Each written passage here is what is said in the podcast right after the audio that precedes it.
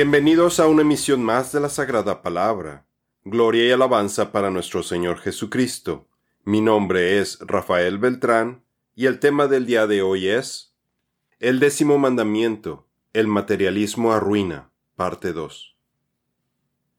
En nuestra emisión anterior vimos que el décimo mandamiento nos indica que vigilemos nuestra mente, en particular que no permitamos malos pensamientos de codicia. También vimos algunas historias de codicia mencionadas en las Escrituras. Ahora continuaremos hablando acerca de otros ejemplos bíblicos que nos hablan de la transgresión del décimo mandamiento. También hablaremos de cómo nuestra sociedad fomenta la iniquidad a través del materialismo y esto nos puede alejar del Señor. Otros ejemplos de la codicia en las Escrituras. Uno de los peligros a los que estamos expuestos cuando transgredimos el décimo mandamiento es que abrimos la puerta a la opresión demoníaca, ya que el primer asesinato registrado en Génesis creemos que fue inspirado por demonios. No sabemos cómo era la relación entre Caín y Abel, pero sabemos que después de que el sacrificio de Abel fue aceptado, Caín se llenó de envidia de su hermano menor, porque codiciaba la aceptación del Señor, y después tenemos la extraña advertencia que le da Dios a Caín en Génesis 4.7. Y se ha preguntado ¿por qué las escrituras personifican el pecado? El pecado yace a la puerta y te codicia. ¿No le parece extraño que el pecado pudiera codiciar, acechar o seducir a Caín como si fuera un ser? Aparentemente algo más está sucediendo aquí, como lo vimos en nuestro artículo Génesis 4, del 6 al 7, la lucha interna de Caín en contra del pecado. Si vemos la palabra yace en hebreo es robetz, cuya raíz es rabat, que es estar agazapado, yacer, encontrarse. Esta palabra en asirio es rabachu, con el mismo significado. Pero lo más interesante es que en las mismas consonantes en acadio se utilizaban para llamar a rabishu, un demonio de la mitología acadia, lo que nos puede explicar el juego de palabras que utiliza el Señor, dándonos el contexto del pasaje que apoyaría la interpretación demoníaca, porque el pecado no acecha o codicia, pero los demonios sí lo hacen, que esperan el momento oportuno, una invitación que ocurre cuando la persona transgrede el décimo mandamiento y pueden seducir a la persona a que cometa otros pecados como en este caso el primer asesinato en las escrituras. Si haces bien, no serás aceptado, pero si no haces bien, el pecado yace a la puerta y te codicia, pero tú debes dominarlo. Génesis 4:7 En las escrituras encontramos que incluso los reyes no están contentos con lo que tienen, porque no sienten tener lo suficiente, como lo vemos en la historia del rey Acab, quien al codiciar un viñedo provocó el asesinato de Nabot en Primera de Reyes 21, ya que aun y cuando el rey Acab tenía su palacio, campos, graneros y viñedos, no estaba satisfecho, en su avaricia además quería tener la viña de Nabot, la cual estaba junto a su palacio. Pero Nabot, apegándose a la ley de Dios, no podía vender la herencia de su familia, de su tribu a una tribu diferente, aunque se lo estuviera pidiendo el rey. Por lo que la reina Jezabel, la esposa de Acab, intervino maliciosamente en este asunto, hizo que dos falsos testigos levantaran cargos en contra de Nabot y como consecuencia fue sentenciado a muerte.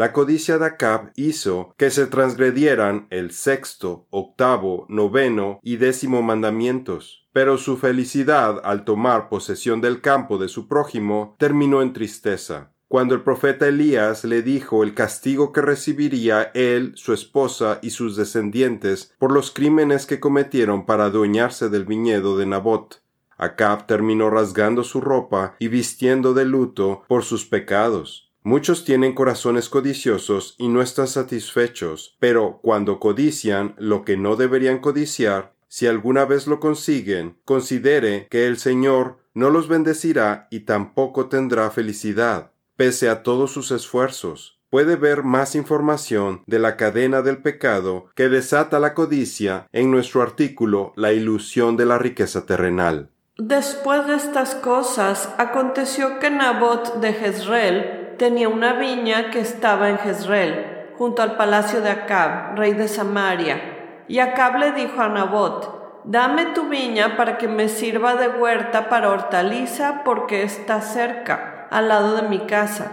Pero Nabot le dijo a Acab, No permita el Señor que le dé la herencia de mis padres.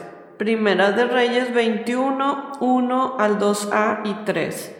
Cuando Jezabel oyó que Nabot había sido apedreado y había muerto, Jezabel dijo a Acab, Levántate, toma posesión de la viña de Nabot de Jezreel. Primera de Reyes 21, 15a.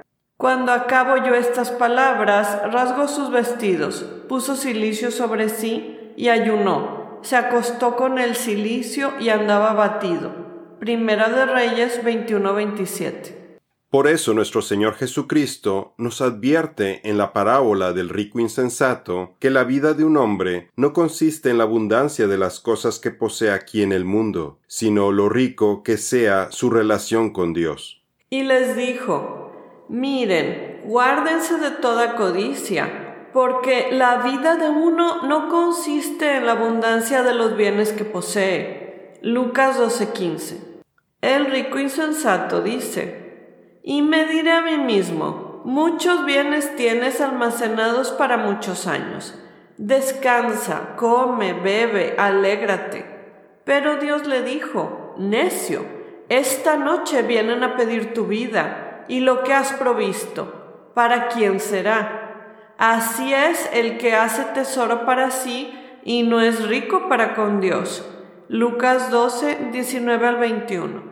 Y como recordará, fue la codicia de Judas Iscariote la que hizo que capturaran a Jesús y que fuera sentenciado a morir en la cruz. Judas codiciaba la plata y estuvo dispuesto a vender al Salvador del mundo. Pero ¿fue Judas feliz al final con las treinta monedas de plata que recibió?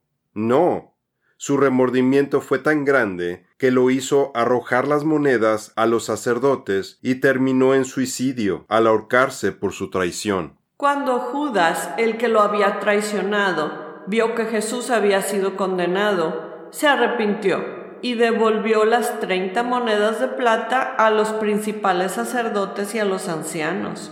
Entonces Judas arrojó en el templo las monedas de plata y después de eso salió y se ahorcó. Mateo 27, 3 y 5. El Hijo del Hombre se va, según está escrito de él, pero ay de aquel hombre por quien el Hijo del Hombre es entregado. Mejor le fuera a ese hombre no haber nacido. Mateo 26, 24. Mientras que Judas cometió esta horrible traición en contra del Hijo de Dios, las Escrituras nos hablan de otro ser al que le fue encontrada iniquidad en su corazón, impulsada por su codicia, por usurpar el lugar del Altísimo. Nos estamos refiriendo al querubín que fue creado como un modelo perfecto, con la mayor sabiduría de entre los ángeles y de hermosura que ningún otro ángel sobrepasaba. Nos estamos refiriendo a Lucifer o Heilel ben Shahar pero su codicia fue tan grande que lo hizo dejar el lugar más privilegiado en la corte del Señor para convertirse en Satanás e iniciar una de las más terribles rebeliones en contra de Dios, la cual sigue hasta nuestros días, con la batalla espiritual con la que estamos lidiando como cristianos diariamente. La codicia ha cegado tanto a Satanás y a sus seguidores, que ha llegado al punto de creer que pueden derrotar al Todopoderoso en la batalla de Gog y Magog en Apocalipsis 20. ¿Cómo caíste del cielo, oh Lucifer, Heilel, hijo de la mañana? Cortado fuiste por tierra, el que echaba suerte sobre los gentiles. Tú que decías en tu corazón, Subiré al cielo, en lo alto, junto a las estrellas de Dios ensalzaré mi trono, y en el monte del testimonio me sentaré, y en los lados del aquilón, sobre las alturas de las nubes subiré, y seré semejante al Altísimo. Isaías 14, 12 al 14. La codicia de Satanás no tiene límites, porque no solo quiere que los hombres y los ángeles los sirvan y adoren, sino que también espera que hasta su Creador, nuestro Señor Jesucristo, lo adore también, tal como se lo propuso cuando lo tentó en el desierto.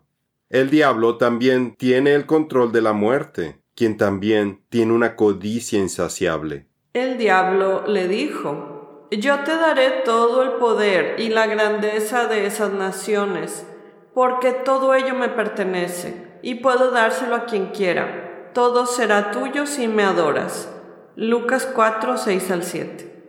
Además, el vino traiciona al hombre arrogante, de modo que no se queda en casa, porque ensancha su garganta como el Seol, infierno, y es como la muerte, que nunca se sacia reúne para sí todas las naciones y recoge para sí todos los pueblos. Habacuc 2.5. El materialismo. Juan les respondió, Ningún hombre puede recibir nada si no le es dado del cielo. Juan 3:27. El diablo, el príncipe de este mundo, ha desarrollado un sistema de valores que fomentan la codicia y la avaricia. Nunca en la historia de la humanidad ha existido una cultura que haya sido bombardeada con tanta publicidad enfocada en el materialismo y para desarrollar un sentimiento de insatisfacción con lo que uno posee, las corporaciones contratan a las mentes más brillantes e invierten miles de millones de dólares al año para hacer pensar a las personas que la felicidad se alcanza al comprar los productos que ellos ofrecen por lo que nuestra sociedad orilla a las personas a estar constantemente insatisfechas con lo que tienen, la marca de las cosas que tienen, cuántas cosas o dinero tienen, e inclusive a qué persona tienen, ya sean amistades, empleados o su pareja, al punto de obsesionarse por lo que no tienen. El ser avaricioso es aplaudido en nuestra cultura hoy en día. En la película de Wall Street, El poder y la avaricia, el protagonista decía que la avaricia es buena y se ha convertido en una iniquidad socialmente aceptada. Hay de los que llaman al mal bien y al bien mal, que tienen las tinieblas por luz y la luz por tinieblas, que tienen lo amargo por dulce y lo dulce por amargo. Isaías 5:20. Pero el profeta Isaías nos advirtió que la iniquidad de la codicia hará que las personas se alejen de los caminos del Señor. Hoy lamentablemente incluso tenemos que la codicia de ciertos pastores los llevan a predicar lo que la gente está deseando escuchar en lugar de la palabra de Dios, si esto hace que las personas les den mayores aportaciones a sus cuentas personales. Inclina mi corazón a tus testimonios y no a la avaricia. Aparta mis ojos que no vean la vanidad. Avívame en tu camino Salmo 119, 36 al 37. A causa de la iniquidad de su codicia, me enojé y lo herí. Escondí mi rostro y me indigné. Y él siguió desviándose por el camino de su corazón. Isaías 57, 17. Sus iniquidades han alejado estas cosas, y sus pecados los han privado del bien. Jeremías 5:25. El apóstol Juan nos previene de que no codiciemos con lujuria las cosas del mundo, porque nos van a alejar de nuestro Padre Celestial. Moisés nos menciona que su suegro, Jetro, lo asesoró para la elección de jueces de Israel, y una de las características que debían tener era precisamente que no fueran codiciosos, porque su avaricia los llevaría a aceptar sobornos. Hoy vemos cómo la corrupción en todos los gobiernos del mundo es debida en gran medida a la avaricia de nuestros gobernantes, quienes no tienen las características que las escrituras nos mencionan, y sus caminos son guiados totalmente por la codicia. No amen al mundo ni las cosas que están en el mundo. Si alguno ama al mundo, el amor del Padre no está en él, porque todo lo que hay en el mundo, los deseos de la carne, los deseos de los ojos y la soberbia de la vida no proviene del Padre, sino del mundo. Y el mundo está pasando y sus deseos. Pero el que hace la voluntad de Dios permanece para siempre. Primera de Juan 2, 15 al 17. Además, considera tú de entre todo el pueblo varones de virtud, temerosos de Dios, varones de verdad, que aborrezcan la avaricia, y pondrá sobre el pueblo príncipes sobre mil, sobre ciento, sobre cincuenta y sobre diez. Éxodo 18:21 nuestra naturaleza pecaminosa se caracteriza por tener un corazón codicioso. Un millonario está contento con sus millones hasta que descubre que hay multimillonarios en alguna parte. Esta persona pierde su felicidad cuando se compara con su prójimo y transgrede el décimo mandamiento por desear más de lo que ya tiene en cantidades suficientes. Los millonarios siempre quieren más, son insaciables, y además sabemos que es muy difícil que un hombre rico entre al reino del cielo. Jesús le respondió si quieres ser perfecto, ve y vende lo que posees y da a los pobres, y tendrás tesoro en los cielos. Y ven, sé mi discípulo. Pero al oír el joven estas palabras, se fue triste, porque era dueño de muchos bienes. Jesús dijo entonces a sus discípulos, En verdad les digo que es difícil que un rico entre en el reino de los cielos. Otra vez les digo que es más fácil para un camello pasar por el ojo de una aguja que para un rico entrar en el reino de Dios. Mateo 19, 21 al 24. Jesús nos da la parábola de los obreros de la viña, en donde el dueño de la viña les paga lo mismo a todos los obreros, pero los obreros que trabajaron todo el día codiciaban un pago mayor al que habían acordado, al compararse con los hombres que solo trabajaron una hora y recibieron el mismo sueldo. Esto nos muestra que el corazón del incrédulo está constantemente insatisfecho y comparándose con los demás, no está conforme con lo que tiene. Y al recibirlo, murmuraban contra el hacendado, diciendo, estos últimos han trabajado solo una hora, pero usted los ha hecho iguales a nosotros que hemos soportado el peso y el calor abrasador del día. Pero respondiendo el hacendado, dijo a uno de ellos, Amigo, no te hago ninguna injusticia. ¿No conviniste conmigo en un denario? Mateo 20, 11 al 13. El deseo de tener más cosas produce una sensación de anticipación, que una vez que ha sido adquirido o alcanzado lo que se anhelaba tan desesperadamente, esta sensación se desvanece, y todo lo que queda es un vacío rotundo, lo cual conduce a desear el próximo objeto, persona o posición a ser codiciado, y todo el ciclo comienza de nuevo. Esta es la trampa que usa Satanás para mantenernos pecando y acumulando muchas cosas sin ganar nada para el Señor. Encontramos un ejemplo de esto en la historia de Amnón, el hijo del rey David, en segunda de Samuel 13. Amnón se había enamorado de Tamar, su media hermana. Tanta era su obsesión por ella que tramó un plan para seducirla, asesorado por su primo Jonadab, y cuando ella rechazó tener relación incestuosa con él, Amnón terminó violando a Tamar. Y una vez que consiguió lo que quería, su amor por ella se convirtió en odio y la corrió de su casa en la deshonra. Pero su codicia lo llevó a la muerte, cuando Absalón lo mató para vengar a su hermana. Después de esto, aconteció que Absalón, hijo de David, tenía una hermana muy hermosa que se llamaba Tamar, de la cual se enamoró Amnón, hijo de David. Y Amnón estaba tan atormentado a causa de su hermana Tamar que se enfermó, porque ella era virgen y le parecía difícil a Amnón hacerle cosa alguna. Segunda de Samuel 13, 1 al 2. Pero él no quiso escucharla. Como era más fuerte que ella, la forzó y se acostó con ella.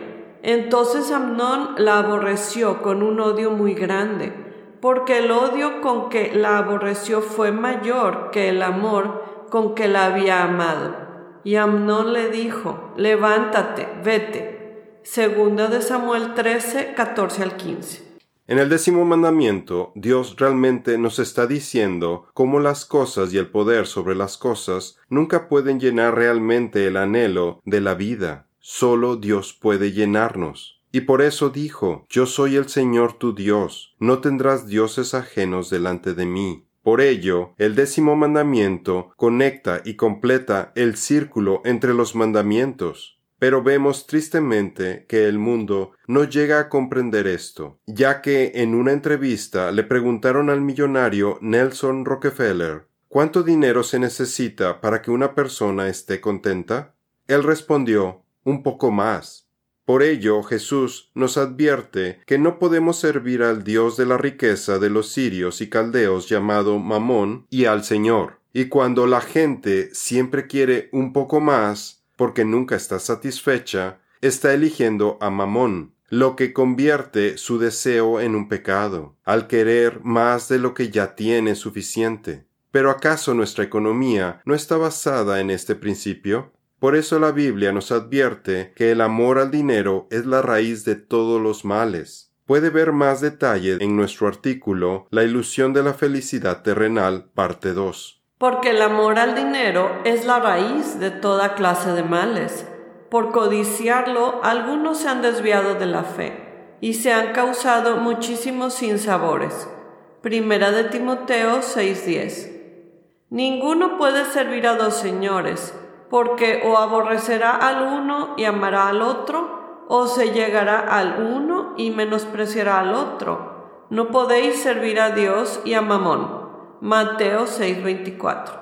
El apóstol Pablo nos dice que lo más grave es que, aunque la humanidad no considera como algo grave el transgredir el décimo mandamiento, los codiciosos y los avaros están destinados a terminar en el lago de fuego. Es tan fácil que seamos tentados por este pecado que Pablo nos dice que inclusive nos alejemos y evitemos la compañía de las personas codiciosas. Pero ahora les escribo que no se asocien con ninguno que, llamándose hermano, sea inmoral sexual, avaro, idólatra, calumniador, borracho o estafador. Con tal persona ni siquiera coman.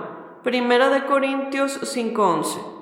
Ni los ladrones, ni los avaros, ni los borrachos, ni los difamadores, ni los estafadores heredarán el reino de Dios. Primera de Corintios 6:10. En nuestra siguiente misión continuaremos con este tema. Veremos otras formas de transgresión a este mandamiento, como la envidia y las implicaciones de la codicia en el cristianismo. Esto es todo por el día de hoy. Los esperamos en nuestra siguiente misión. Que Dios los bendiga.